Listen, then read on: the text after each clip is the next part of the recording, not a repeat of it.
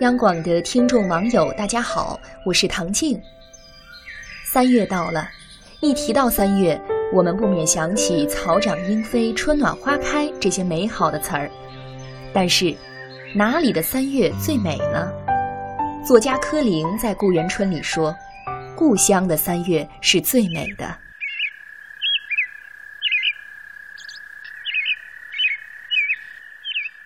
故乡的三月是田园诗中最美的段落。桃花笑靥迎人，在溪边山脚屋前篱落，浓淡得宜，疏密有致。尽你自在流连，尽情欣赏。不必像上海的摩登才子，老远的跑到香烟缭绕的龙华寺畔，向卖花孩子手中购取，装点风雅。冬眠的草木好梦初醒，抽芽生叶，嫩绿新翠，妩媚的像初熟的少女，不似夏天的蓊蓊郁郁，少妇似的丰容盛俭。油菜花给遍野铺满黄金，紫云英染得满地颜红，软风里吹送着青草和豌豆花的香气，燕子和黄莺忘忧的歌声。这大好的阳春景色，对大地的主人却只有一个意义：一年之计在于春。春天对乡下人不代表诗情画意，却孕育着梦想和希望。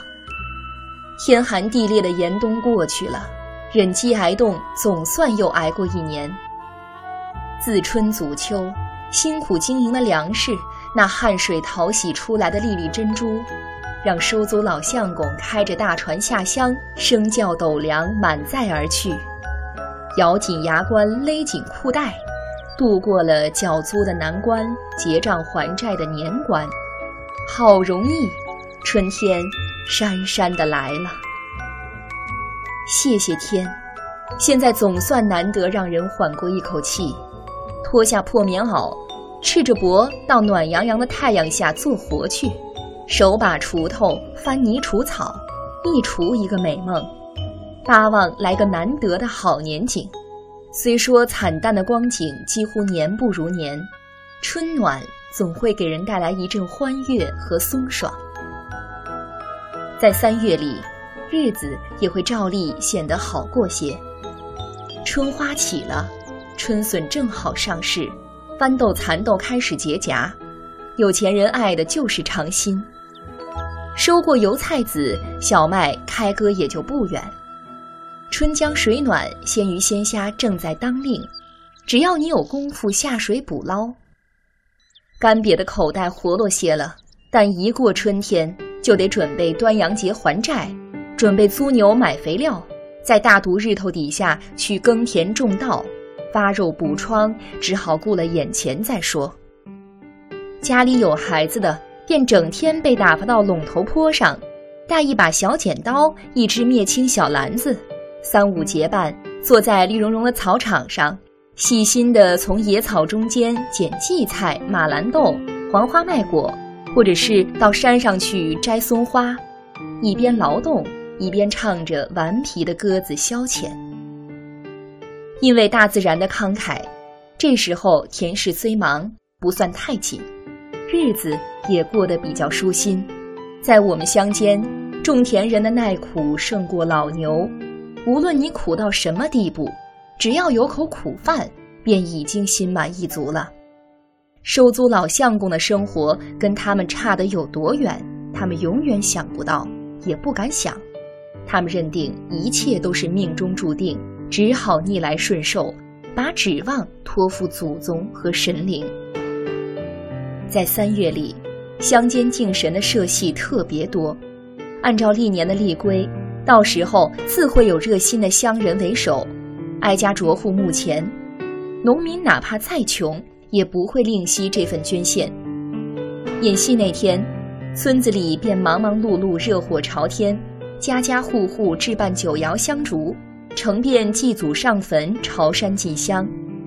午后社戏开场。少不更事的姑娘嫂子们，便要趁着一年难得的机会，换上红红绿绿的土布新衣，端端正正坐到预先用门板搭成的看台上去看戏。但家里的主人主妇却很少有能闲适的去看一会儿戏的，因为他们得小心张罗迎接客人光降。镇上的侧主也许会趁扫墓的方便，把上坟船停下来看一看戏。这时候就得赶紧泡好一壶茶，送上瓜子、花生、乡间土做的黄花果糕、松花饼。傍晚时再摆开请过祖宗的酒肴，殷勤地留客人款待。夜戏开锣，戏场上照例要比白天热闹得多。来看戏的大半是附近村庄的闲人，镇上那些米店、油烛店、杂货店里的伙计。看过一出开场的夺头，各家的主人便到戏台下去找寻一些熟识的店伙先生，热心地拉到自己家里，在门前早用小桌子摆好菜肴点心。刚坐下，主妇就送出大壶三年陈，在锣鼓声里把客人灌得大醉。他们用最大的诚心邀客，客人半推半就：“哎呦，老八进，别拉呵。”背心袖子也给拉掉了，到后却总是大声笑着领了情。这殷勤有点用处，端午下乡收账时可以略略通融，或者在交易中沾上一点小便宜。在从前，演戏以外还有迎神赛会，迎起会来当然更热闹非凡。我们家乡三月里的张神会最出名。初五、初六接连两天的日会、夜会，演戏、走浮桥、放焰火，那狂欢的景象至今梦里依稀。可是这种会至少有七八年烟消火灭，现在连社戏也听说演得很少。农民的生计一年不如一年，他们虽然还信神念佛，但也无力顾及这些了。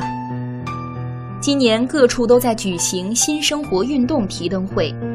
起先我想，故乡的张神会也许会借此出迎一次吧，可是没有，只是大地春回，一年一度，依然多情的到茅檐草庐访问。春天是使人多幻想、多做梦的，那些忠厚的农民，一年一年的挣扎下来，这时候又像遍野的姹紫嫣红，编织他们可怜的美梦了。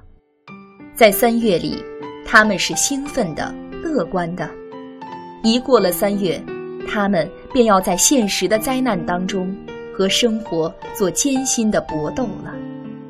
好了，朋友们，感谢您收听今晚的夜听，祝您晚安。